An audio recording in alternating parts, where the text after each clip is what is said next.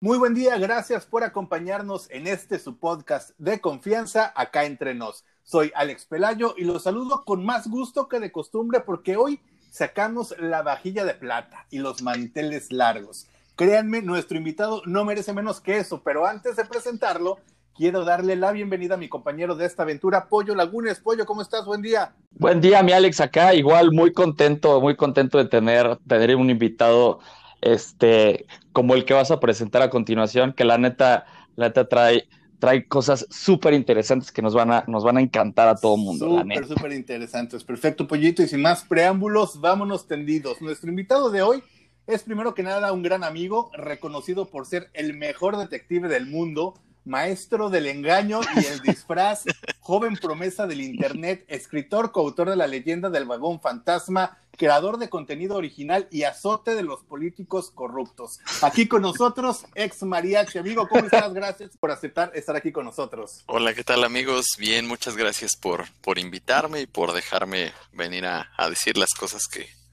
que repito en el internet de vez en cuando. Oye, ¿me faltó algo en tu presentación o estuvimos completos? Yo creo que está de más, pero está bien, muchas gracias. No, al contrario. Y antes de comenzar, quiero preguntarte, ¿por qué ex mariachi? Eh, ¿Es, ¿Realmente fuiste ex mariachi o solamente fue un nombre que te gustó, que se te ocurrió y dijiste, ah, se, se oye pegajoso, vámonos con eso? No, sí soy, eh, bueno, empecé como, como estudiante de violín, pues por hobby, y, sí me convertí en ex mariachi tiempo después. Yo tocaba eh, pues pura música clásica y estaba en el conservatorio allá en el Estado de México en donde vivía. Entonces para practicar pues me ponía en la casa y un día como de broma un amigo en la prepa me, me dijo este, oye, ¿y si vamos a tocar a la calle? Y fue como, como más un reto que, que una idea de verdad. Y yo pues buen valiente le dije, no, pues sí, sí me atrevo y nos salimos a tocar a la calle.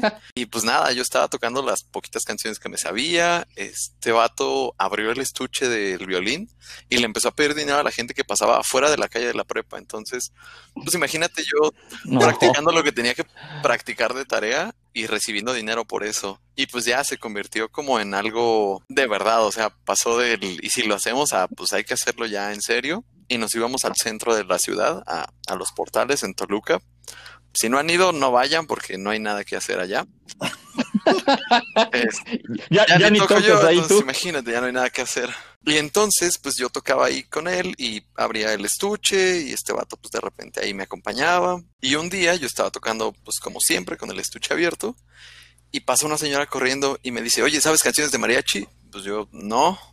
¿Y quieres aprender? Pues sí. Y me apuntó su número y me lo, me... me lo entregó así como si nada, ¿no? Entonces, pues yo lo pensé, o sea, como dije, bueno, pero pues yo qué, qué, voy a estar aprendiendo canciones de mariachi si yo nomás agarro esto como de hobby, pues no tengo tanto tiempo. Y lo pensé, o sea, lo dejé por ahí unos días y le marqué un viernes, pues nomás como para preguntar de, de qué trataba.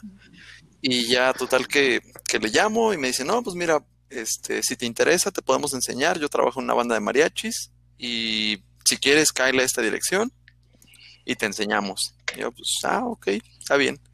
Y pues ya, ¿no? Me llevó mi mamá, yo creo que para ver dónde me iban a secuestrar y ya me dejó este, en la casa. Y quedarse sí, más quedarse tranquila. más tranquila de mínimo saber a dónde ir a buscar los pedazos. Y, y pues ya, ¿no? Me quedo en la casa. Ah, y aparte la señora, cuando la llamaba por teléfono, me dice, tráete unos zapatos. Y dije, pues, ¿qué pedo, no? ¿De qué se trata esto, no? Este, y ya llegué a la casa y pues me, me, presentan a los demás miembros de la banda de mariachis. Un saludo al mariachi mestizo con doble Z porque son muy elegantes. Este, allá en Toluca. Y, y pues ya me enseñaron así como la estructura de, de, la banda de mariachis, de que no eran de formación profesional, nada más el, el mariachi alfa, el líder que tocaba la trompeta, él sí había estudiado en el conservatorio en la Ciudad de México. Entonces, pues así como de la nada me dicen, bueno, toca esto, este, es muy sencillo, tú nomás vas como a tocar la, la, armonía, ponte el traje de mariachi que está en el cuarto de allá y ya nos vamos al restaurante. No, y yo sigo, yo, ¿qué pedo? Pues, nadie me avisó. Y ya nomás le mandé un mensaje a mamá y le dije, oye, creo que voy a ir a tocar con estos güeyes a una cantina, a un bar. Este, pues ahí regreso al rato. Y pues ya todo el cliché, ¿no? Me puse el, pantalón de mariachi, me faltaba un poco de panza para llenarlo, pero sí me quedaba. y nos trepamos a la camioneta mariachera. el la combi. No, era una camioneta de mariachi. pero Chevrolet de esas traídas de Estados Unidos, este, que habíamos ocho personas en la parte de enfrente y todos los instrumentos atrás. Y pues ya así de la nada fuimos a la, a la cantina, tocamos ahí como hasta las 2, 3 de la mañana. Me regresaron a mi casa, me dieron mi paga y ahí empezó mi historia como mariachi. Estuve más de un año con ellos mientras iba en la prepa. No mames. Y ya cuando entré a la universidad, pues sí, ya les, les tuve que decir adiós. Pero sí, fueron buenas experiencias. Y pues cuando dejé de ser mariachi y me mudé al, al internet, yo llegué al internet como joven interesado por el movimiento político y social que me tocó vivir, pero pues me quedé por los memes. Y, y no quise como exponer mi, mi identidad. Yo, no sé, algo me daba mala espina como decir yo soy tal y tal. Digo, hasta la fecha creo que muy pocas personas saben quién soy o mi nombre completo, cosas así, porque siempre he sido muy, muy precavido con eso. Entonces, pues necesitaba un seudónimo y dije, pues ex mariachi suena bien. Suena como misterioso y muy mexicano. Como la película de, Antonio Banderas, ¿no? Ándale, el mariachi. Te, juro que es probablemente la mejor historia que he escuchado de un, de un apodo, un seudónimo, un nombre clave de internet. Tiene todo. tiene historia, tiene cierto Tiene incertidumbre, tiene este secuestro, tiene triunfo, tiene dinero. Está madre. el sexo para ya cerrar el círculo, ¿no? No lo puedo decir aquí, pero... Pero sí. Muy bien. Perfecto, ya este, ahora sí que aclarada la duda. Mi origin story. Sí, exacto, buenísima. Yo veo, este, bueno, obviamente te, sigo y nos seguimos en, en, Twitter, en las diferentes redes sociales, en Instagram, que posteas mucho el tema de pienso mucho en el tiempo. Y quiero preguntarte, ¿piensas en el tiempo de manera abstracta? O sea, tipo película de Interestelar o serie de Dark, o más tipo figurativo, por ejemplo, un reloj como aparato que mide el tiempo. Es decir, piensas mucho en el tiempo, ¿en qué, en qué sentido? Yo creo que si es que realmente piensas mucho en el tiempo, o a lo mejor es solamente un mame y aquí estamos. empezó como un mame, pero yo creo que todos pensamos mucho todo el tiempo. Por ejemplo, ¿cuál es el sustantivo más, el, el más popular en el inglés y probablemente en el español también? El tiempo. Y el segundo es el día y el segundo es la semana y así, o sea, si te sigues, siempre son conceptos relacionados en el tiempo y a lo mejor lo hacemos de manera inconsciente, pero todo el tiempo estamos invocando. El simple hecho de hacer una oración, la decimos en presente, pasado o en futuro, entonces ya estamos pensando en el tiempo, pero yo creo que me di cuenta más de eso cuando leí un cuento de, de Jorge Luis Borges, se llama El jardín de senderos que se bifurcan se trata de, un maestro, eh, un chino que, va de viaje a Londres, se encuentra con un señor y, lo mata, ¿no? Y al final del, cuento lees en, en, el diario del chino que ya lo tienen detenido, que lo condenan a, la horca. Es durante la Segunda Guerra Mundial. Y dice algo así como, he comunicado a Berlín mi plan. La única manera de, de decir que los alemanes tenían que bombardear la ciudad de Albert era matando un hombre prominente con el mismo nombre. Entonces, Borges escribió este libro después de, un accidente de auto casi fatal, ¿no? Entonces, me, obsesiona la idea como del, tiempo no lineal, porque este señor, Stephen Albert, uno de los personajes, su apellido, Albert, lo estaba esperando antes de que naciera, entonces su destino ya estaba marcado. Este chino lo iba a matar para completar su misión y decirle a los, a los nazis qué ciudad tenían que bombardear. Entonces empezó como un mame de, pues pienso mucho en el tiempo. O sea, cada que hago una frase y está relacionado con el tiempo, va ahí marcado. Pero la verdad es que el tiempo es un concepto para volverse loco. O sea, no, no puedes explicar el tiempo sin pensar en el tiempo, no puedes existir en, en una realidad en la que no, no contemples el tiempo desde diferentes perspectivas. O sea, nosotros existimos en, en el espacio, pero lo percibimos a través del tiempo. Tú puedes ver, por ejemplo, alguien lanzándose un clavado, o yo, yo te enseño un video de alguien lanzándose un clavado, pero te lo enseño en reversa y tú sabes que está en reversa porque sabes que el tiempo no funciona así. No, nadie sale de la alberca mojado y, y llega seco al trampolín, ¿no? Entonces, nuestra percepción de la realidad, por ejemplo, el sonido, pues es a través de, del sentido del oído, ¿no? Lo que vemos a través de la vista. Pero ¿qué sentido tenemos para el tiempo? ¿Cómo sabes que, que existe? Ahorita, por ejemplo, estoy pensando que acabando el podcast voy a escucharlo y voy a pensar en todas las cosas que me hubiera gustado decir de otra manera. Entonces, estoy en el presente, imaginándome en el futuro, pensando en el pasado. Es como, what the fuck. Fíjate que, que todo lo que estabas mencionando me hizo todo el sentido porque yo también soy fanático de Borges. De hecho, perdón que te interrumpa, Pollito. Eh, Platicamos mucho de Borges eh, hace un par de episodios justo con Fer, eh, Fer Suárez Serna, el bandido diamante, que también es muy amigo tuyo, mi querido ex mariachi. Eh, y fue una plática súper interesante porque Pollo es, es también un gran fan de, de Borges, entonces imagínate lo que fue aquello. Yo también me acerqué mucho a los conceptos del tiempo con él. Y ahora que mencionabas este cuento, yo me acordé otro, que se llama El Milagro Secreto. Eh, este cuento trata de, un judío al que detienen los, los nazis y lo van, a, lo van a fusilar. Entonces él estaba escribiendo una obra de teatro y dice, toda mi vida la justificaría esta obra de teatro, entonces le pide a Dios este, el tiempo para terminarla. Entonces lo van, a, lo van a fusilar, está frente al pelotón, disparan y se congela el tiempo. Y él en la mente transcurre un año y de memoria termina su obra de teatro. Y en el momento que la, que la termina, le, las balas lo matan.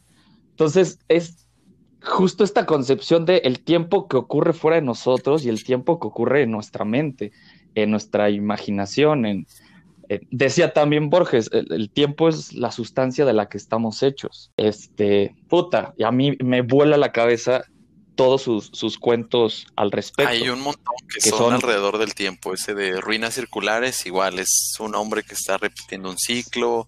Hay infinidad de ejemplos. O sea, de, todos sus cuentos siempre hay algo. El, de, el de la biblioteca, el de. O sea, todos son una locura porque tocan conceptos del tiempo desde perspectivas muy diferentes. Y digo, yo creo que todos pensamos en el tiempo a lo mejor no le ponemos tanta atención, pero simplemente en las expresiones que usamos, ¿no? Es como, me voy a ir con tiempo para llegar a tiempo, para ver la transmisión en tiempo real, este, porque quiero que me dé tiempo, entonces todo el tiempo estamos hablando de, tiempo. Y preguntándote sobre eso, ya recomendaste una lectura. ¿Puedes recomendar algún documental, alguna película, alguna serie que trate y que atrape a la gente y que trate obviamente de, la concepción del tiempo? Yo creo que más que una película en específico, a Christopher Nolan, que, o sea, el ejemplo más claro es Interestelar, si, si no lo han visto, es de este astronauta que viaja a otra dimensión y trata de resolver eh, el, misterio del viaje, el viaje para salir todos de, la Tierra que se está muriendo. Entonces viaja a otra dimensión y pierde mucho tiempo, ¿no? Por la distorsión del espacio-tiempo a través de un, de un hoyo negro y le, comparte mensajes a su hija que ya está grande en, la Tierra. Él sigue siendo el mismo que, que, cuando dejó la Tierra, pero su hija ya es, ya es adulta, ya es viejita.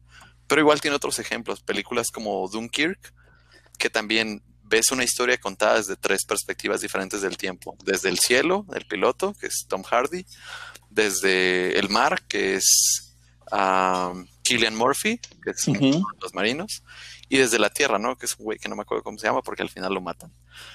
Este, o otra película que también que tiene es Memento, que es un, un tipo que trata de vengar la muerte de su esposa. Tiene un tatuaje en el pecho que dice John G. Killed and rape and killed my wife. Entonces está tratando de reconstruir un misterio, se, convierte en, en, detective de su propio caso, este, pero con la memoria descompuesta, o sea, no puede ver los, los hechos en el orden en el que pasaron. Entonces, una historia que te cuentan de atrás para adelante, pero con alguien que no puede, no puede recordar. Entonces el tipo se la pasa tomando fotos instantáneas, haciéndose tatuajes en el cuerpo, como dejándose mensajes para el futuro. Y hablando de Christopher Nolan, el 12 de agosto, es decir, ya en poco más de un mes, se estrena su nueva película que se llama Tenet y que también va a tener mucho que ver, tengo entendido, con el tema del tiempo. Creo que la expectativa para esta película está muy, muy, muy alta. Yo ni he querido ver nada porque me gusta llegar como fresco. O sea, no le tengo miedo a los spoilers, pero sí me gusta llegar como con la mente limpia de, expectativas. Ahora también hay un nivel imposible de expectativas sobre películas o sobre series. Juegos, ¿no? De que nadie ha jugado el, juego del año y todo el mundo ya está opinando basura de, uno o de otro. Pero sí, o sea, Christopher Nolan es un personaje común. Mira, hasta, hasta en Batman, o sea, el tiempo es el enemigo que tiene Bruce Wayne porque ya envejeció, ya, ya no puede ser Batman. Se, ve obligado como a, abandonar el, símbolo, ¿no? Ya no puede ser él y le pasa la estafeta al policía. Joseph, Joseph Gordon Levy. Ajá, entonces hasta ahí el, el tiempo es, es parte de, del enemigo. Y, y, es un enemigo mucho más grande porque ni siquiera tiene motivaciones, simplemente es y lleva una dirección y pues aplasta todo lo que va, ¿no? Es una fuerza de la naturaleza ahí que no, contra lo que no podemos luchar. Y digo, o sea, le podemos dedicar más tiempo a hablar de esto. Hay miles de, ejemplos y perspectivas. Están los que creen que, que, el tiempo no existe, que la existencia es una prisión y los barrotes están hechos de tiempo. Está los que, como Nietzsche, que cree que el tiempo es un ciclo, o como Nietzsche, que cree que el tiempo es un ciclo, o como Nietzsche, que cree que el tiempo es un ciclo. o así, ¿no? Entonces hay muchos tipos de perspectivas de, si existe, de si no existe, de si podemos verlo. Si te vas al lado científico de la relatividad general, de que el tiempo se comporta de una manera, o de la física cuántica, de que el tiempo se comporta de otra. Digo, podríamos hablar horas de esto, pero seguimos dando, dando ejemplos, ¿no? De que todos pensamos en el tiempo. Nada más a mí me gusta el mame, de decir, pienso mucho en el tiempo y es como, ay, a ver, explícame. No, pues la, explicación ahí está. Yo, yo la verdad estoy totalmente de acuerdo contigo y nunca le había, había visto la, la filmografía de Nolan visitadita con esa perspectiva. La neta, y sí, Dunkirk, a mí me encantó la película, pero jamás, eh, jamás sentí este, este trasfondo del tiempo. Y sí tiene razón, estas tres líneas temporales que ocurren. Yo estaba pensando en cosas mucho más de acción, más simples, como una película de Tom Cruise que se llama El filo del mañana, que el güey muere y muere y muere ah, y muere y muere. Sí, pues es igual, ¿no? El, tiempo es un ciclo que estamos obligados a repetir, es un círculo plano. Exacto. y toma cada decisión que toma, las decisiones que vas tomando te afectan y vas aprendiendo, entonces es una enorme metáfora de, del aprendizaje que al final el tiempo, el tiempo es eso. O el día de la marmota. Ándale, Groundhog es igual este, repetir un ciclo. Y digo, han, han reciclado ese concepto. Bueno, lo han repensado, por no decirle reciclar. Han hecho un remix de ese concepto, ¿no? Está otra de la morra que es su cumpleaños y que la matan el día de su cumpleaños y trata de resolver su, su propio homicidio. Su asesinato. Happy Dead Day o algo así. Apenas la vi. Digo, está pues chafilla, pero el concepto es bueno, entonces pues sí alcanzó a pegar. Hay un montón de, de, obras que, que, repiensan el tiempo. Está uh, de Denis Villeneuve, esa que se llama Rival. Ah, es muy buena también, claro. Y también son, son alienígenas que ven el tiempo no como una línea que va de atrás para adelante, sino como un círculo, ¿no? Lo ven como todo. Una esfera, claro. Está este libro. como, ¿Cuál? No, ah. te, te, iba a decir que como que tenemos esta también idea de que los aliens o los extraterrestres necesitamos que también nos enseñen incluso a, concebir el tiempo. Porque sí hay, hay, hay varias películas de ciencia ficción donde ellos tienen otro concepto del tiempo, que es, algo como muy cagado. Sí, justo eso hay un libro de Kurt Vonnegut que se llama Slaughterhouse 5, Matadero 5, y hay unos alienígenas que se llaman, bueno, son los Trafalmadorians, y precisamente ese es su chiste, que ven el tiempo completo, o sea, ven el presente, el pasado y el futuro al mismo tiempo. Entonces, uno de los personajes pues tiene, tiene mucho miedo de morir. Y esto dicen, pues no, no tengas miedo, o sea, la muerte es un instante y ya todo lo demás eres tú, o sea, sí eres un muerto, pero también eres el señor que se casó, eres el que se graduó como dentista, X y Y, ¿no? Entonces sí. hay un montón de conceptos que, que repiensan en libros o en películas. Y a mí justamente esa película de, perdón, Pollito, de Arrival, me llamó muchísimo la atención porque, eh, vaya, bueno, voy a dar un spoiler enorme, pero eh, la, chica, la, protagonista, eh, que es Amy Adams, Amy Adams creo que se llama la, actriz, sí. este, como ella desde un principio sabía lo que iba a pasarle a lo largo de su vida, porque lo aprende eh, gracias a los aliens o a los extraterrestres. Exactamente, este lenguaje que, que, para comunicarse con los extraterrestres. Entonces ella sabía perfectamente lo que iba a ocurrir con su vida y ella, bueno, es lo que yo entendí, quizá hasta lo entendí todo mal, pero eh, consciente de todo ello, consciente de lo que le iba a pasar, porque incluso pues eh, logra ver en, su futuro como tragedias muy cañonas, pues sigue como con el curso natural del tiempo, no hace nada para, para tratar de evitar quizá lo inevitable.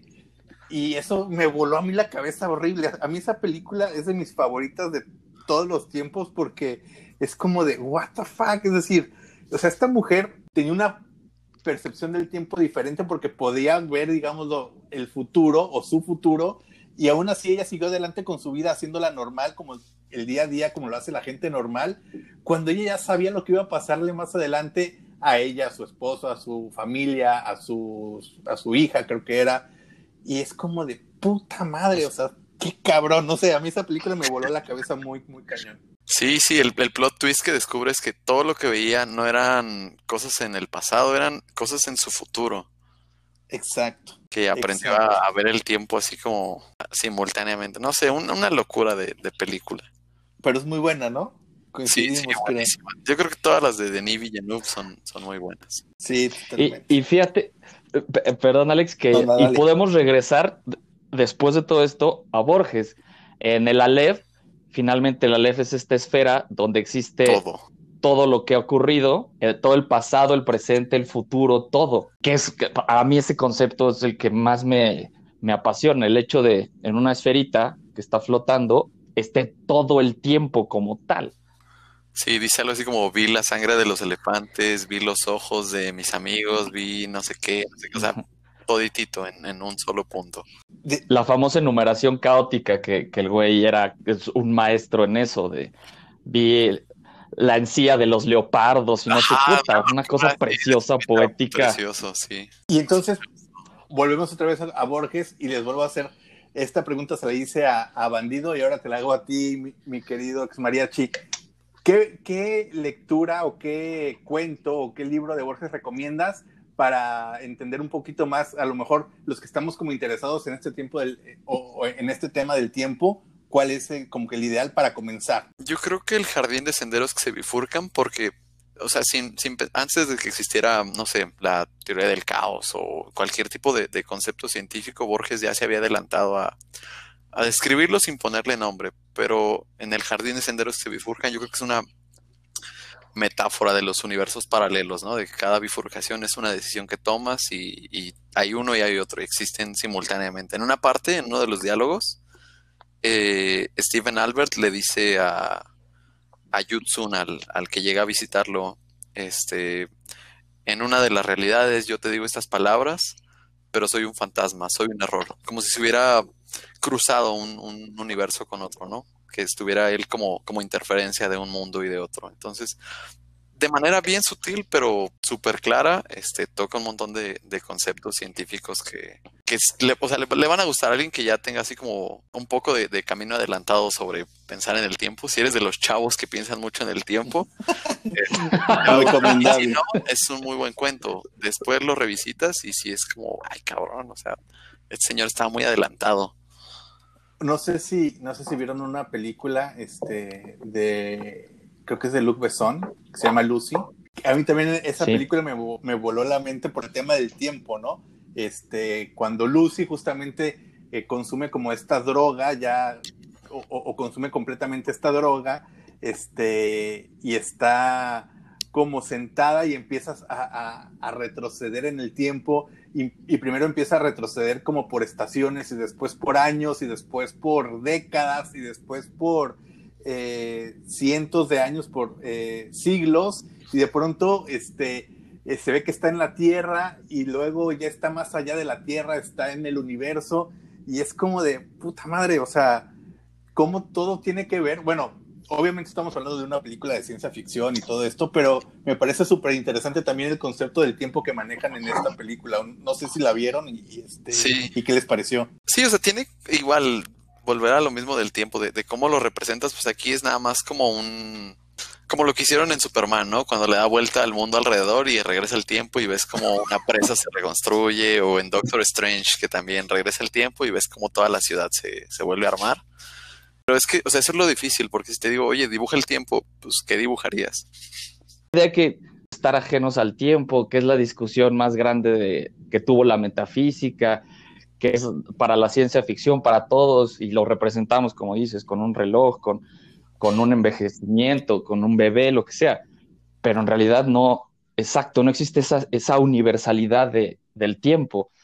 Cuando te la pasas a toda madre, el tiempo se esfuma, la pasas súper mal, el tiempo parece que se aletarga. Y ese concepto tan básico, eh, tiempo como pasa para los perros, a diferencia de nosotros, para otros seres vivos, en fin, es, es un tema que nos tomaría todo el tiempo de este podcast. Justo apenas leí, un tweet este, ayer que decía, el tiempo es tan relativo que si te manda la chingada alguien que te importa, llega rapidísimo. Pero cuando lo hace alguien que ni te importa, esa persona llega primero que tú. Es de arroba primero mole. Yo creo que ese lo resume perfecto la, relatividad. Ya para dejar el tema, este, eh, mi querido ex mariachi, también sé que te gusta el tema del tiempo, pero también de, los relojes. Entonces yo te preguntaría, en cuanto a temas de relojes, eh, ¿qué recomendarías? Y de tu presupuesto, porque pues hay un montón, o sea, en AliExpress yo compré un reloj mecánico eh, automático y me costó 300 pesos. Pero pues si tu presupuesto es ilimitado, te compras un Audemars Pillet o un Vacheron Constantin. Digo, no sé, depende mucho. O sea, hay muchos tipos, ¿no? Están los, los automáticos, este, digitales, ah, alemanes, japoneses. Los Seiko es una marca japonesa que hace relojes sencillos o sea, desde muy sencillos y hay una como familia mucho más grande que se llama Grand Seiko, que es una marca impresionante, o sea, en calidad, en precisión, en todo, le gana, yo que compite y le gana a los relojes suizos, alemanes, eh, o sea, fácil, se los lleva de calle. Entonces, pues hay de oro, de titanio, de un montón de, de materiales y mecanismos a mí me gustan mucho los relojes automáticos y, los que tienen la, tapa por atrás transparente, porque puedes ver el mecanismo de escape, cómo está Puedes ver claramente qué está pasando y qué, partes están moviendo, el péndulo que le está dando cuerda simplemente por el hecho de traerlo puesto. Pero sí, no, para eso yo creo que necesitamos un podcast aparte de... Otro, otro podcast aparte. De modelos. O sea, yo tengo muy poquitos, mi presupuesto no es tan amplio. O sea, tengo uno como de diario, que es un, un G-Shock, que es pues, para chocarlo contra todo. Este, tengo un Citizen cronógrafo, tengo este que compré en, en AliExpress y pues ah, otros misceláneos, ¿no? Pero, o sea, digo, esos son como mi, mi top. Misceláneos. hay, muchos, o sea, ese sí ya es un tema aparte. Realmente tocaremos en otro podcast si aceptas regresar acá. Mi claro que sí.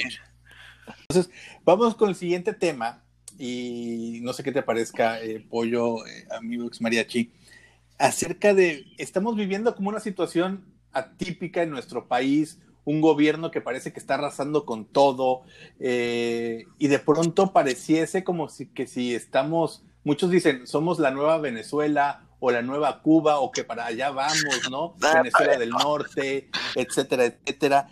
Y yo te preguntaría, eh, importante será eh, los diseños caseros, es decir, explotar nuestra creatividad para hacer cosas en lugar de, comprarlas. Y no estoy hablando... Con... Es que inventar, centrar el esfuerzo ahorita en aprender a reparar las cosas que tenemos. O sea, ¿cuántas personas pueden, ah, pues desarmo mi bocina Bluetooth y le puedo poner soldadura en donde se rompió?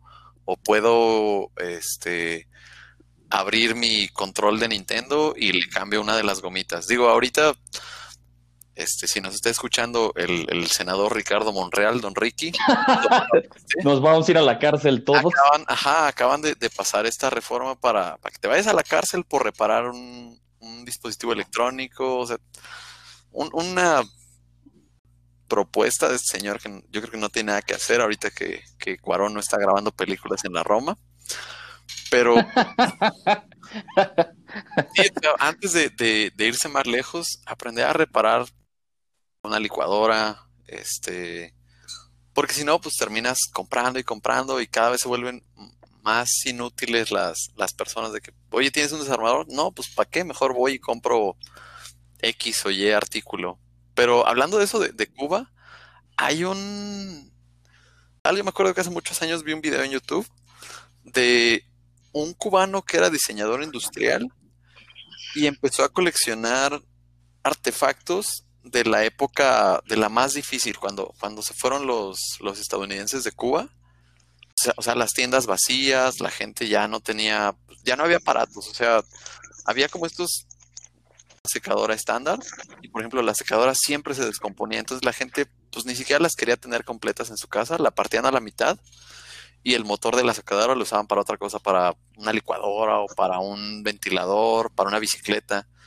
Y el más popular era el Billy que es esta bicicleta de motor con un motor reacondicionado de una fumigadora, de una podadora, de, la secadora. Entonces el libro se llama Billy deshonestidad, digo, desobediencia tecnológica, algo así. Y ahí mismo menciona eh, que Castro impuso una, así como súper extrema, de que la gente se tenía que preparar por si los invadía Estados Unidos. Se llamaba el libro de la familia, que lo había escrito el ejército con recetas de supervivencia, de herbolaria, de...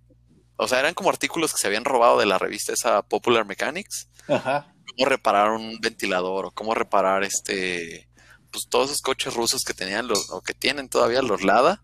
Este, cosas básicas de, de mecánica automotriz. Entonces, el libro de la familia está el PDF, si lo buscas, está por ahí. Yo lo tenía, pero ya no, ya no lo, ya no lo volví a bajar. Este, y luego tiempo después, creo que un año o dos después, recopilaron como las ideas de, toda la gente de la isla de a ver qué habían hecho. Pues imagínate, lo, lo, pones como animal acorralado, ¿no? De este, no hay televisión, no hay entretenimiento, y pues la gente buscaba la manera, entonces hicieron otro libro que se llamaba Con nuestros propios esfuerzos, que también está por ahí el PDF en, internet. Y era, por ejemplo, la, charola de comida de, aluminio que tenían en todos lados, porque pues era la, versión oficial del gobierno, la única que había en el país, la usaban para hacer antenas de, televisión. Entonces, esa es muy común, el Billy igual. Y pues ya, en otros lugares de la isla había otros inventos, ¿no? Por ejemplo, algo que conectabas al, al tomacorriente para recargar baterías de esas de como de reloj, de las planitas, de las circulares, eh, porque pues era muy difícil conseguirlas. Entonces le dabas un poco de carga y la usaban, por ejemplo, para los instrumentos de audición, los que tenían sordera o... Y, o sea, una locura de cómo la gente le empezó a perder el miedo a la complejidad de los o de las máquinas y se animaban a manipularlos y a, a retar, ¿no? Al, a los ingenieros que dedicaron años a, construirlo y ensamblarlo con las mejores especificaciones y pues llegaban estos güeyes y, ah, pues yo quiero cargar mi pila y ahorita le pego dos resistencias y un, y ya hago un cargador de baterías.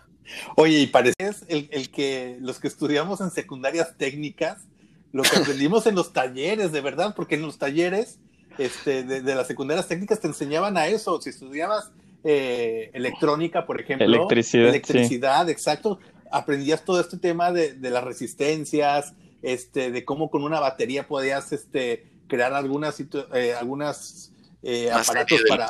Exactamente, aparatos para iluminar.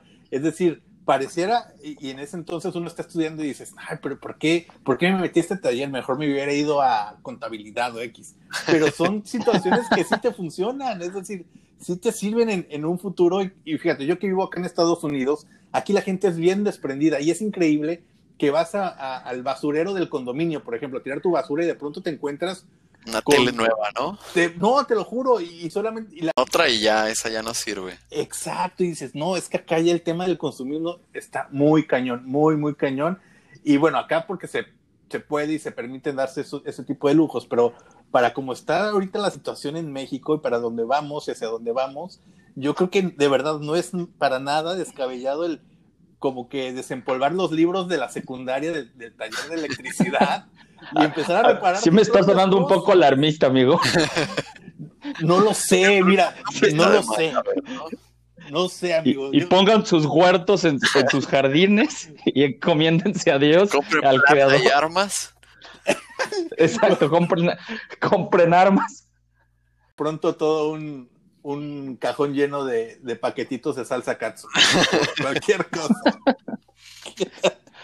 Oye, ahorita que, que, nos estabas contando, ex mariachi, yo no, sabes la envidia que me daba, porque yo soy todo lo opuesto, yo soy absolutamente inútil para arreglar lo que sea. Entonces a mí, a mí se me rompe algo y compro otra cosa, si no puedo, no lo compro.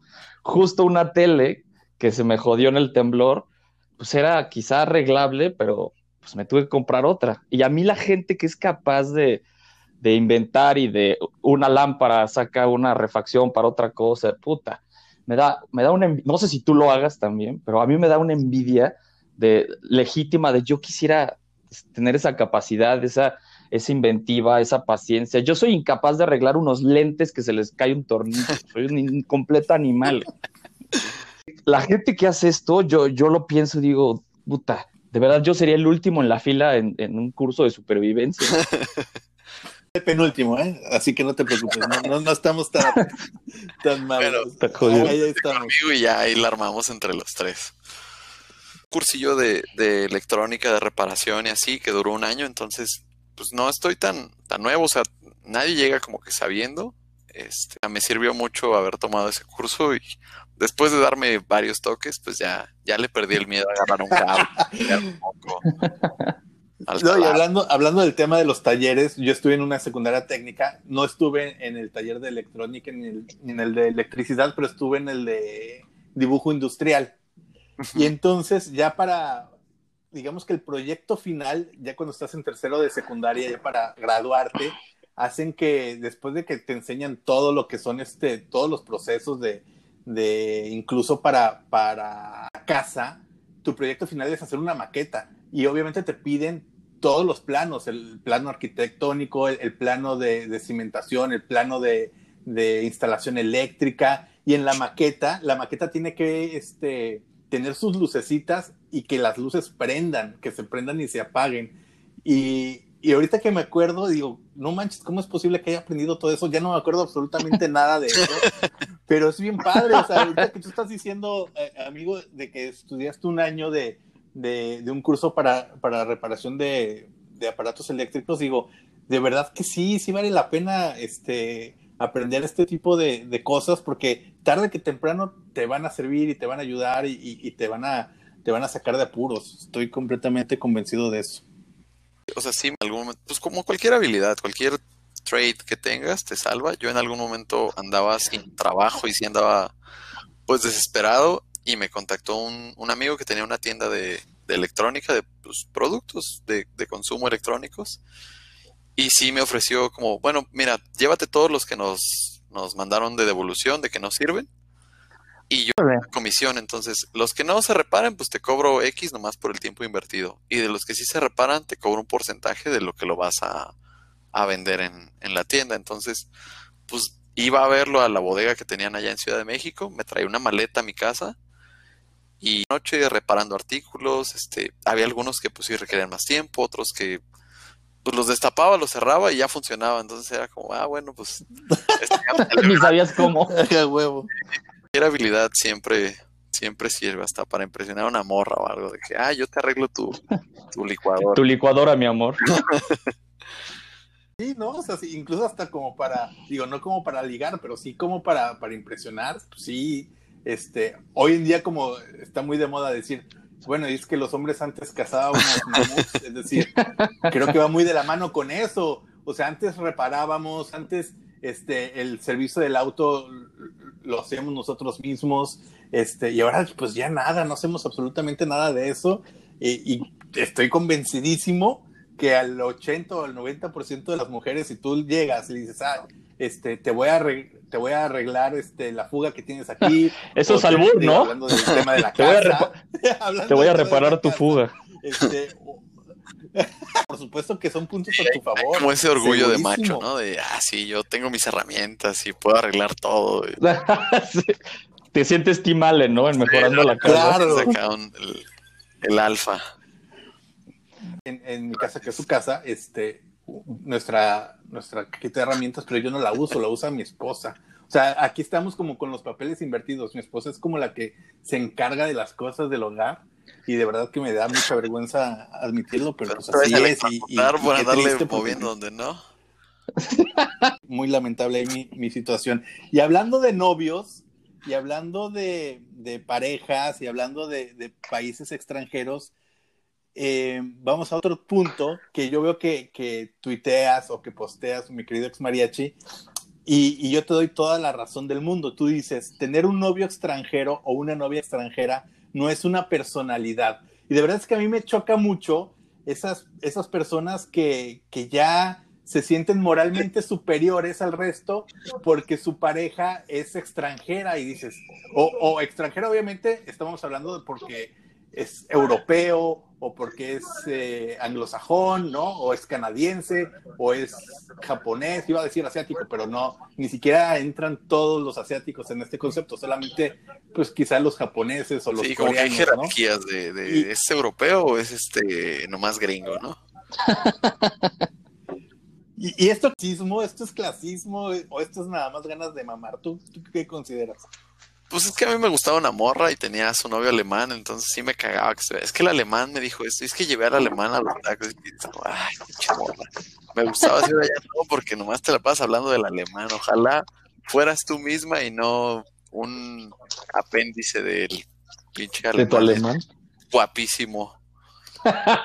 Dos metros, hermoso. Dos metros, preciosísimo, hijo de la chingada.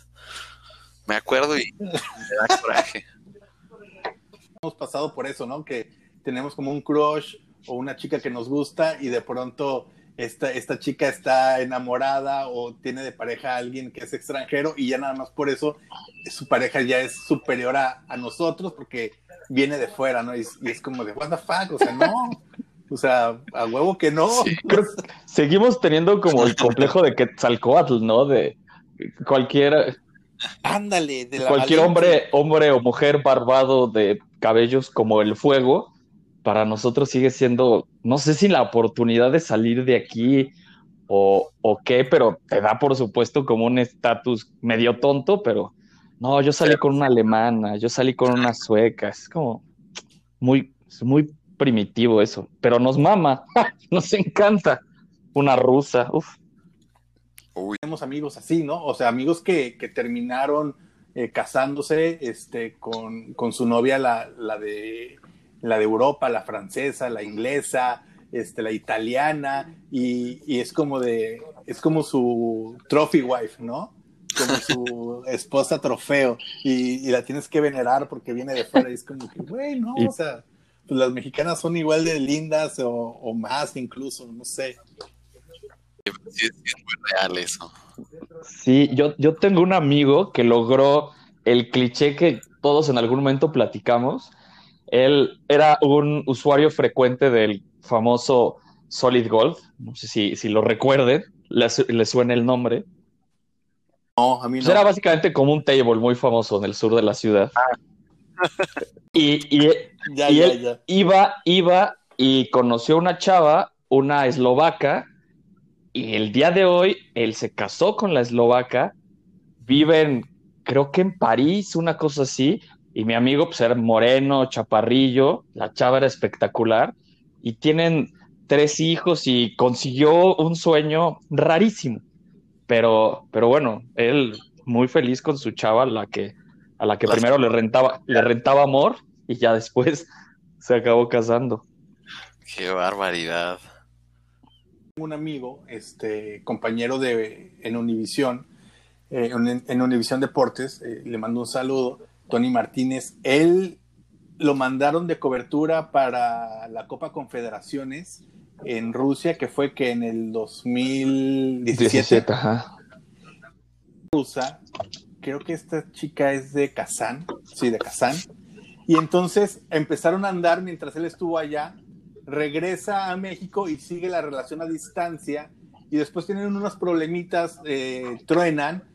Luego llega el mundial, lo regresan a Rusia, se vuelve a contactar con esta chica, vuelven a andar estando allá en durante el mundial, la embaraza. Eso. Este, y ya ahorita, y ya ahorita están casados, este, están, tienen dos hijos, viven aquí en Miami y son muy felices. El sueño.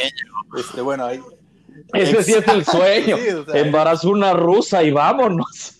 Vámonos para este lado del mundo y bueno, pues son, son muy felices, ¿no? O sea, si hay como estos, estos temas este, que luego sí, sí funcionan, pero luego está la otra cara de la moneda que nada más es como para presumirlo o para decirle a sus amigos que, que se ligó a una francesa o una italiana. Ese sería el... O a la a huevo. Sáquenme de aquí. Y, todo termina Miami, auxilio. ya, mira. Vente, amigo, acá te recibimos. Es súper real, ¿no, Alex? Digo, a mí me tocó allí, yo chambeé un año en Los Ángeles y si era absolutamente real el, el, oye, negocio, ¿cuánto dinero quieres? Nos casamos, nos divorciamos en tanto tiempo, la nacionalidad, o sea, es, es un mundito ahí que está súper cabrón, ¿no? Es, es, totalmente real. Sí, sí, sí, sí. Y no solamente como de negocio, también como de paro entre compas. O sea, lo ves muchísimo aquí de que de, de pronto a tu amiga eh, ya le dieron su green card o ya le dieron su, su, residencia o su ciudadanía porque ya estuvo mucho tiempo acá de este lado y de pronto es como de, puta, pues a ver a qué amigo le hago el paro, ¿sabes? Me traigo al siguiente, ¿no? De uno en uno. No, de verdad, de verdad, es un Voy trayendo a todos mis es un tema que sí. Como Parasite. No, sí, sí, sí. Un tema súper cañón, o sea, sí, sí hay muchos tengo muchos conocidos aquí que luego ya tienen su, su, residencia y lo primero es, puta, a ver, ¿a quién me traigo para hacer el paro, no? Yo, por ejemplo, vivo en una, en una comunidad donde hay muchos venezolanos y es como de que los venezolanos todos se quieren venir para acá, todos, o, mejor dicho, todos quieren huir de su país por la situación que están viviendo por allá. Entonces es como de, a ver, una amiga, eh, alguien conocida que, que tenga la green card en Estados Unidos y con quien me pueda casar y está muy cañón. Y como dices, también está la otra, que es ya el tema del negocio, ¿no? Nos casamos, me pagas tanto, vivimos juntos un tiempo y ya después en cuanto te den este la residencia, nos divorciamos y cada quien y cada quien se rompió una, una taza y cada quien Ya si tiene piernas o brazos, pues ya es, es, ventaja, como este. Pues ya, eso, ya es lo de menos. Oye, amigo, y vamos con el tema con el que le traigo más ganas. De lo que te quiero preguntar. El mejor detective del mundo, destapando políticos corruptos. Eh, aquí voy a poner como en contexto el tema de, tu arroba de exmariachi en redes sociales, que te has dedicado a destapar catfish. ¿Qué es catfish? Bueno, pues son como estos usuarios que se hacen pasar por otra persona, casi siempre el típico señor gordo que se hace pasar por una niña linda para para este, sacarte dinero, ¿no? O para extorsionarte, o simplemente para ser popular. Y, yo por ahí más o menos fue cuando te empecé a conocer y vi que destapabas Catfish este, a diestra y siniestra, sobre todo me acuerdo muy bien que destapabas eh, gente que se decía ser doctores o que se decían ser médicos, este, y pues que eran, eran fraudes, ¿no? Y pero de pronto, este, veo que empiezas también como a, a, destapar a políticos corruptos y hoy en día lo que hiciste con, con Sue Robredo, por ejemplo, del IMSS, en donde pues destapaste ¿Quién dijo que fui yo? Este? bueno, alguien, eh, alguien parecido, creo que su arroba es ex, Chariami o algo por el estilo. que, que y, caray, es decir, hay que dedicarle tiempo, por supuesto, pero también hay que tener como algo de, sapiencia y conocimientos. ¿Cuáles, como digo, si se puede saber, como que cuáles son tus, tu manera de, investigar y de destapar todas estas, estas, sacar todos estos trapitos al sol?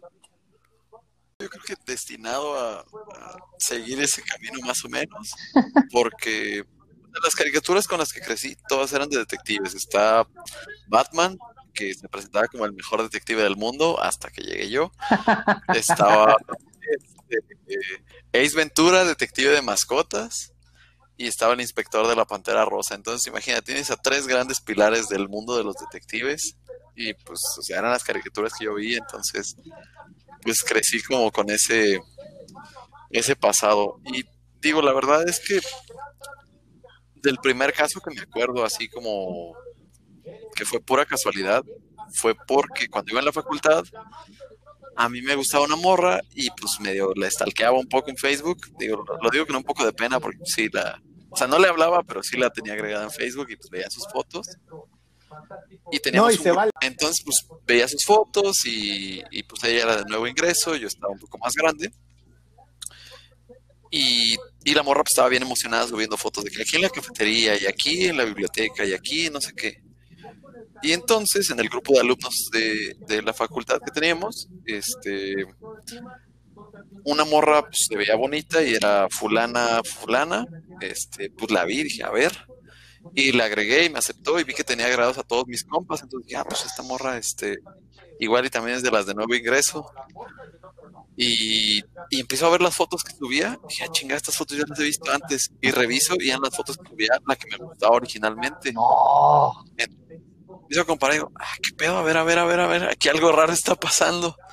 Y pues ya a ver las fechas, y o sea, esta morra, la, real, subía las fotos a las 12 y a las 12.05 esta morra subía la misma foto.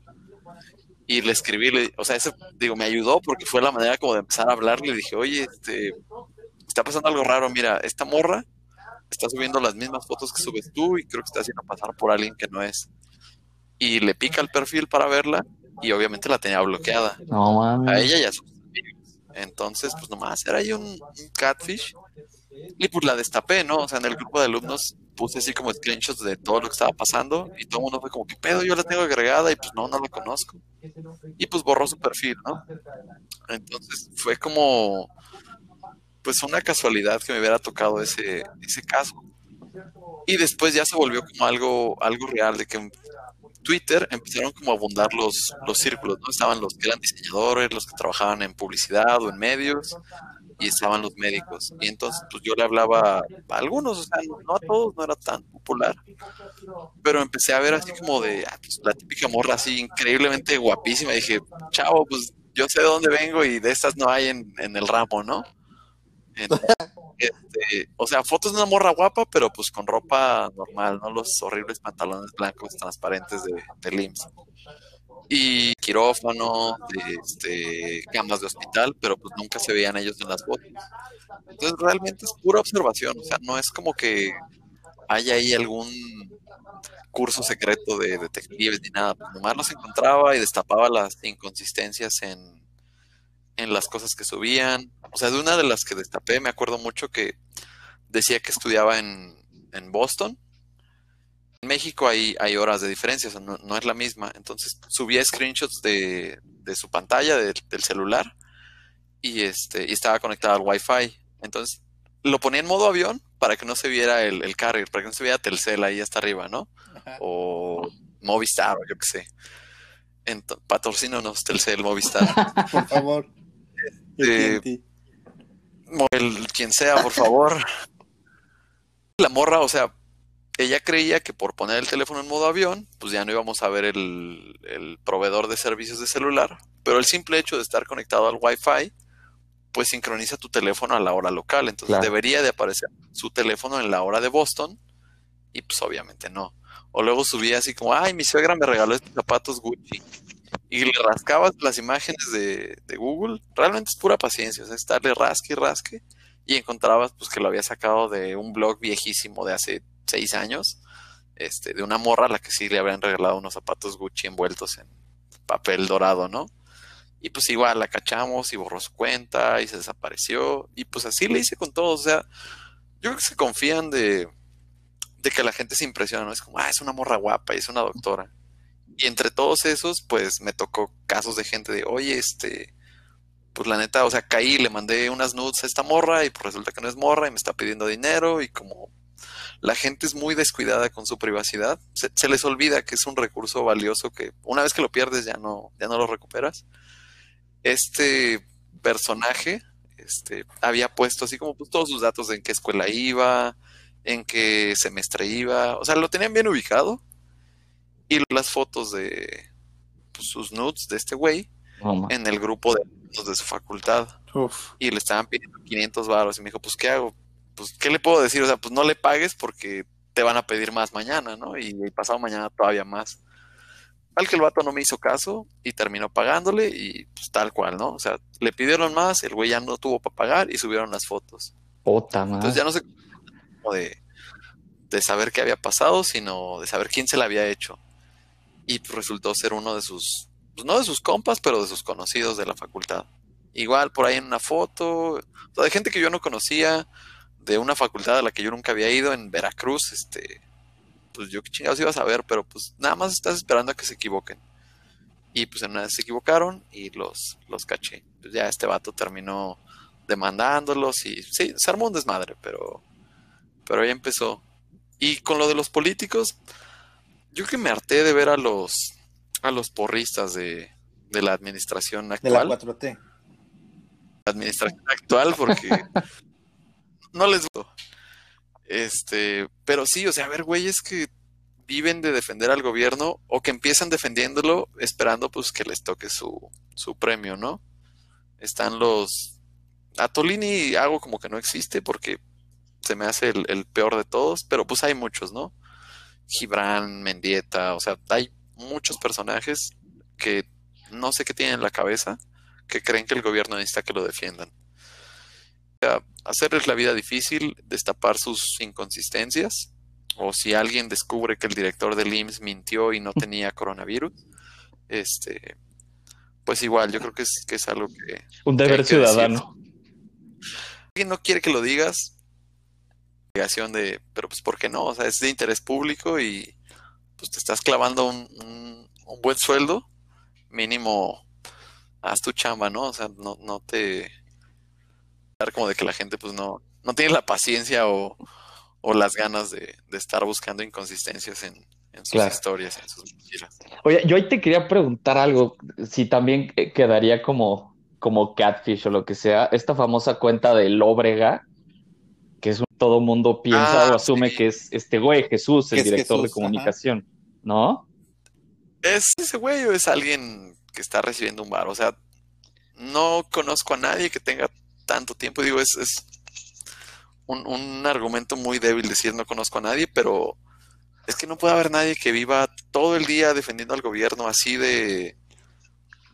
Sí, y este, cualquier cosa del gobierno, no, no es, no es, no, es un tema. No ¿eh? hay así como una, una declaración. O sea, por ejemplo, ¿qué, qué pensarías de, o qué le dirías a, a uno de estos güeyes si lo tuvieras de frente? O sea, más que insultarlos o que interrogarlos más, oye, o sea, tú que vives de, enterarte de todo lo que hace el gobierno, ¿hay un error? O sea, ¿se ha equivocado en algo el gobierno? O sea, me gustaría escuchar este qué van a decir. Estoy seguro que van a decir, no, pues no, son perfectos y todo han hecho bien y llevan este un score de 10 de 10, ¿no?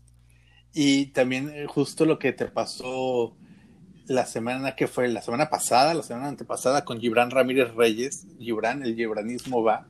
Saludos, el gibranismo va. Que te hizo famoso, o sea, de por sí te hizo más famoso porque te mencionó en su, en su tweet, eh, porque bueno, pues eh, en, en tu, tu, perfil de Twitter, pues tú lo empezaste a, bueno, pues sí, a bulear, ¿no? Se podría decir así. Empezaste a, escribir tweets. Debatible.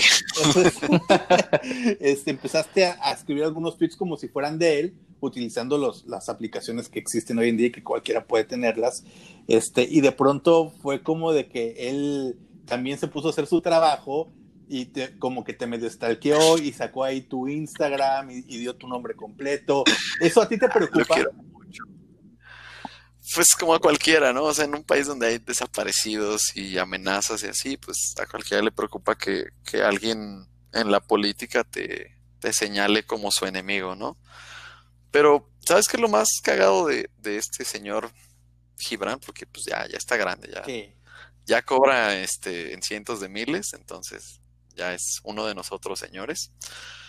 Este, sí son reales. Lo que pasó es que este vato, pues le empezaron a destapar tweets incómodos que tenía de, digo, o sea, siendo justos, los escribió cuando estaba muy chico, pero, pues, o sea, son reales, son cosas que escribió que ahora le avergüenza siempre y los empezó a borrar. claro, claro.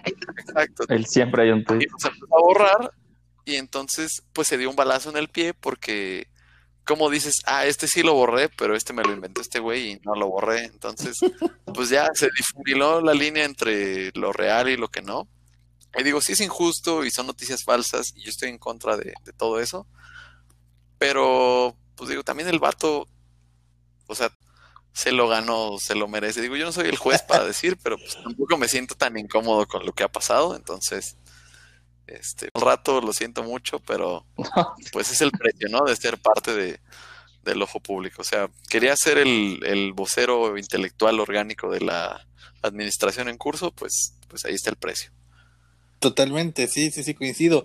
Y después de ese tweet, eh, bueno, sí, después de que te destapa, y lo pongo entrecomillado, este, Gibran Ramírez Reyes, te, escribieron amenazándote, recibiste como mucho hate o, no fue tanto? O sea, sí, te llegan de repente mensajes de que, ah, estás bien maiciado, pinche vendido, este, te paga el Borolas, pendejadas que les encanta decir. Pero pues la verdad es que a mí nadie me paga, ojalá.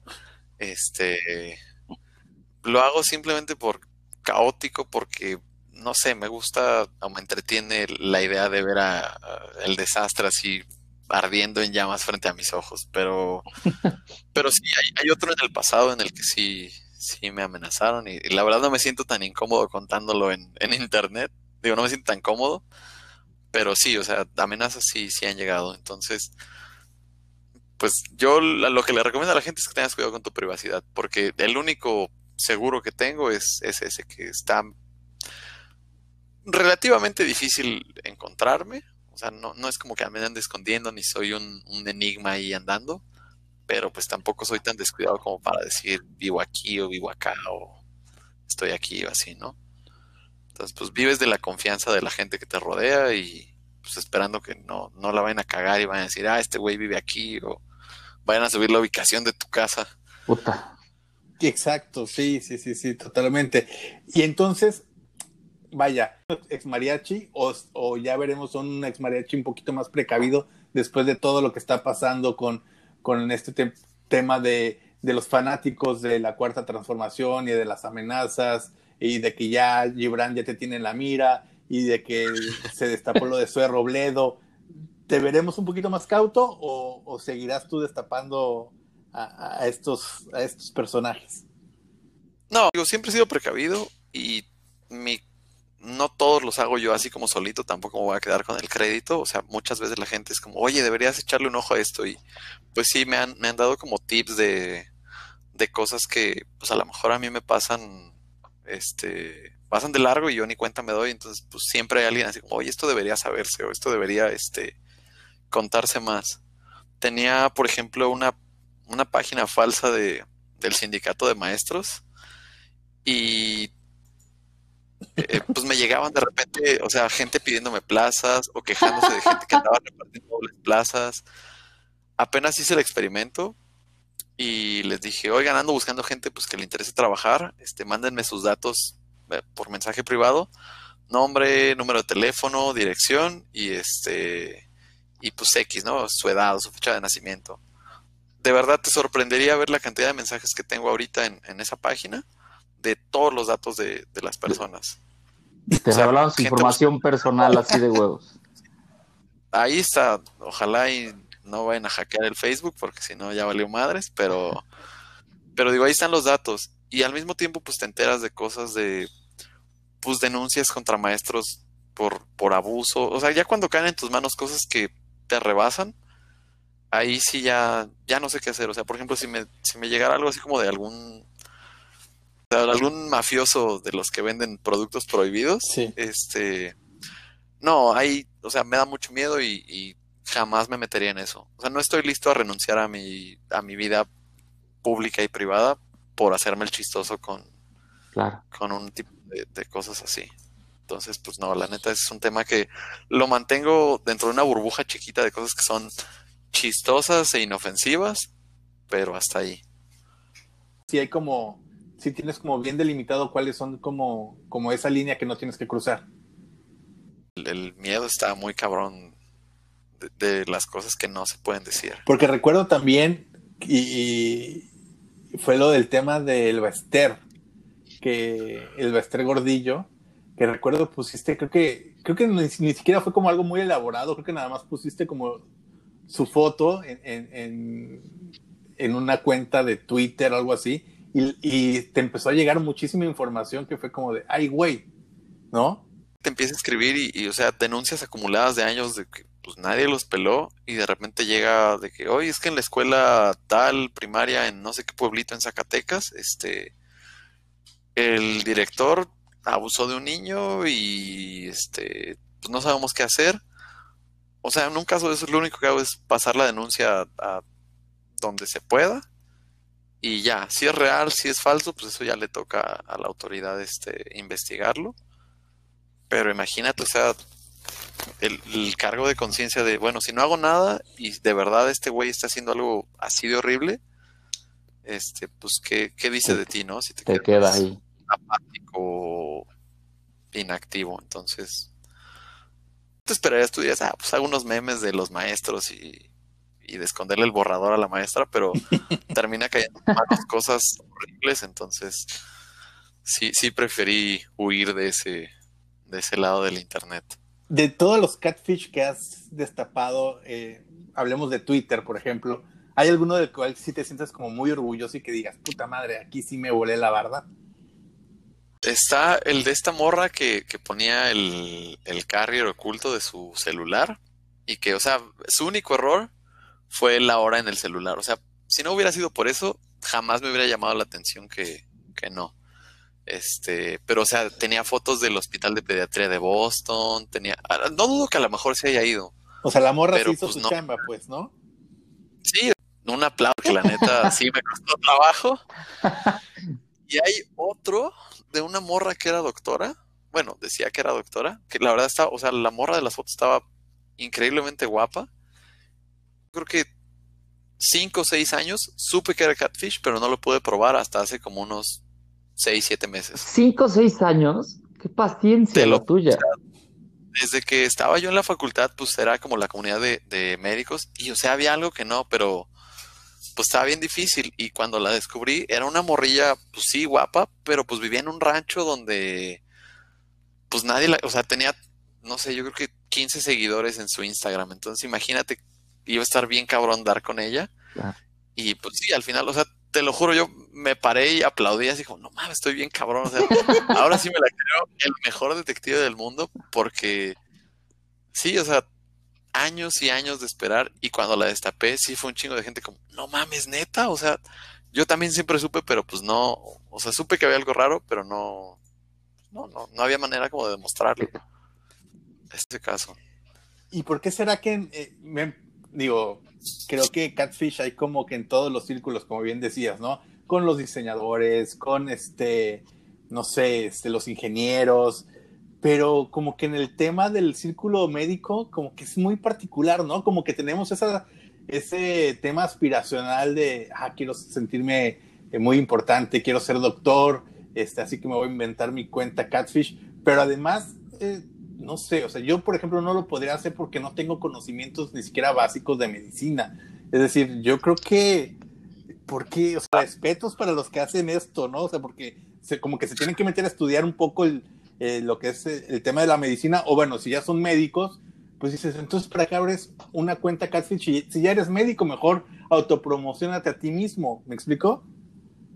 Difícil, y digo, ojalá y esto no cree más Catfish en el mundo. digo, bueno, ya estoy asegurando estabilidad laboral, entonces tampoco está tan mal, pero este, la verdad es que los médicos son muy odiosos y siempre están hablando de lo mismo y de los mismos chistes, entonces si tú eres un, recién llegado, un novato en el tema y ves, siempre están haciendo los mismos chistes de la guardia, de la enfermera, de que el diabético, de que no sé qué. Entonces, hay un montón de cuentas catfish y había un montón. que lo único que hacían eran copiar los mismos chistes estúpidos que los médicos o estudiantes mamadores de medicina este, escriben y reescriben miles de veces, que pues pasan desaparecidos, es como, ah, pues es uno más del montón.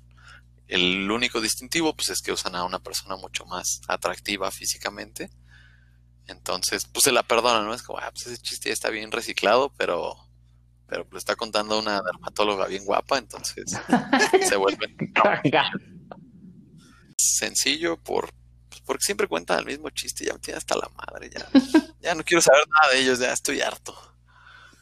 Y es el, mecanismo de muchos catfish. No, buenísimo. Eh, de despedirnos, este, explicaras un poco también, porque lo vemos mucho en, las redes sociales eh, y que lo posteas bastante, el tema eh, de poesía. el club de poesía Andy Ruiz. Andy Ruiz Jr., jóvenes. Andy Ruiz. ¿Quiénes son los integrantes? ¿Cualquiera puede integrarse o es como un club muy selecto? ¿Cómo surgió la idea? Platícanos un poquito porque a mí se hace bien interesante esto de, del club eh, Andy Ruiz para jóvenes entusiastas de los chingadazos. Bueno, el nombre completo es Club de Poesía Andy Ruiz Jr. para jóvenes creadores y entusiastas de los chingadazos. y este, la neta es que, o sea, mis grandes amigos de, de pues actualmente, o sea, todos salieron del internet. O sea, tengo muy poquitos amigos, la verdad es que te con las dedos de la mano, en mi caso sí es, sí es muy real. O sea, mi amigo más antiguo lo conozco de la prepa y pues de ahí en fuera, o sea, pues sí hay otros, pero no somos o tan cercanos o así. Y llegando al, Twitter me encontré con, con un grupillo de personas, este, pues con los que la neta luego, luego nos llevamos chido, que uno de ellos es Bandido Diamante y el otro es Aniquilante, arroba Aniquilante. Los dos grandes personas, es, o sea, uno viviendo en el norte, otro viviendo en el sur y yo estaba viviendo en el centro. Entonces, pues sí estaba medio cabrón que nos fuéramos a, a reunir y, y pues todo el mundo contando así como sus historias de amigos y no sé qué, este, ah, ¿te acuerdas que hace tanto tiempo nos topamos y que fuimos a no sé dónde? Digo, de que muchos tuiteros populares pues viven o en el norte o, en el centro, ¿no? En Ciudad de México. Sí. Entonces, pues a mí me daba así como, pues ganas, ¿no? De, de, de, unirme al círculo de los güeyes que tienen amigos tuiteros y que se llevan tienen actividades. Y pues mientras empecé inventando así como historias, anécdotas falsas, ¿no? Con, mis amigos de, no sé, hoy se cumplen cuatro años de que Aniquilante soltó un dragón de Komodo en una primaria para enseñarles una lección sobre los depredadores o, no sé, tonterías inverosímiles, este, situaciones absurdas, porque pues la neta no teníamos ningún recuerdo juntos, o sea, ni modo que platicáramos de los tweets que escribimos el día anterior o así. sí, claro. Entonces, eh, de alguna de las tonterías que me ocurrió iba a ser el club de poesía Mohamed Ali. Porque pues se me hacía, o sea, se me hacía absurdo que, que, hubiera como alguien tan, tan tosco y, brutal, así como Mohamed Ali, que dicho sea de paso, era un gran este, orador y, muy inteligente. Pero era como intuitivamente contradictorio, ¿no? De pues como un boxeador y poesía y así. Y empezó lo del lo de la pelea esta de Andy Ruiz Jr., que era el, nuevo, el, underdog. Entonces dije, pues me cuelgo en la popularidad del nombre y mejor le cambio el nombre a Club de Poesía Andy Ruiz Jr. para jóvenes creadores y entusiastas de los chingadazos. Y lo que hacía eran muchas compilaciones en, en Twitter. Por ejemplo, tenía un hashtag de Cosas Nacas 2019 y pues imagínate, año de elecciones o, en el 2018 año de elecciones y pues había miles de cosas nacas que este que recopilar o, cosas vergas 2020 que es igual, ¿no? Historias que a la gente le gustaría revivir al, final del año, con un, pequeño resumen. Y con el club de poesía Andy Ruiz, pues eran como videos de gente agarrándose a chingados, o sea, alguien peleándose, este, alguien, no sé, destruyendo algo y era como, ah, el club de poesía Andy Ruiz Jr. le entrega una beca del 100% a este joven entusiasta. Y pues no sé, era el video de dos güeyes agarrándose a madrazo a media calle. Entonces, pues aparte como de otra compilación. Por ejemplo, en Instagram tengo una compilación que se llama Artefacto Mexicano. Me acordé cuando estábamos hablando de los, de los artefactos cubanos y son, o sea, reimaginar objetos típicos de México como si fueran inventos increíbles, ¿no? Y, les pongo una descripción básica, este, qué tan comunes son en una escala del 1 al 5 y, y en algún museo ficticio. Entonces, por ejemplo, todos esos postes donde había cabinas de teléfono, de las de Telmex, que normalmente pues ya están arrancadas y nomás dejan el poste ahí en la banqueta, es el artefacto mexicano número tal, teléfono público inalámbrico. Este, alguien dejó descolgado el teléfono público y, se lo llevaron, ¿no? Común 4 de 5. Y está ubicado en. Qué maravilla. Ah, no sé, Museo de la Nostalgia en Normandía o alguna pendejada así. de, artefactos mexicanos, ahí por si lo quieren buscar el hashtag artefacto mexicano y cada uno viene numerado y una descripción. Muy profesional todo. No, y que de hecho tienes varios hashtags, ya, ya, comentabas el hashtag de Cosas Nacas 2020, eh, el hashtag Cosas Vergas 2018 o 2019, ¿no? Meter, poner esos hashtags y se van a pasar un muy buen rato, sin lugar a dudas. Sí, hay, hay una buena, una buena colección en esos, en esos hashtags, por si los quieren buscar. Buenísimo, Javier. Eh, pues ya para irnos, cuéntanos este, dónde te podemos leer, eh, cuáles son tus redes sociales si nos las quieres compartir un podcast que apenas empecé, que es Sex Mariachi, así tal cual en, está en Spotify y en otras menos populares, está aquí en, Anchor. Este, tengo mi Instagram, que también soy exmariachi-bajo, porque alguien me ganó el exmariachi sin guion. En Twitter hay un güey que se hace llamar exmariachi, que es un, entre unas comillas muy grandes, comediante de Jalisco. La gente es malísimo y me da mucha pena, pero pero pues mal comediante, la neta no, no tiene chiste el chavo. Este, pero en Twitter, pues no, no me busquen, siempre estoy cambiando el nombre y. yo los encuentro. Sí, yo los encuentro porque me, me silenciaron alguna vez por romper las reglas, pero. Pero en Twitter, pues si buscan las tonterías que siempre escribo, como el mejor detective del mundo o el gibranismo va, igual y por ahí me encuentran. Exacto, con los hashtags antes mencionados, quizá también hay te podemos, te podemos encontrar. Buenísimo. Javier, pues muchísimas gracias este, por estar aquí con nosotros de invitado.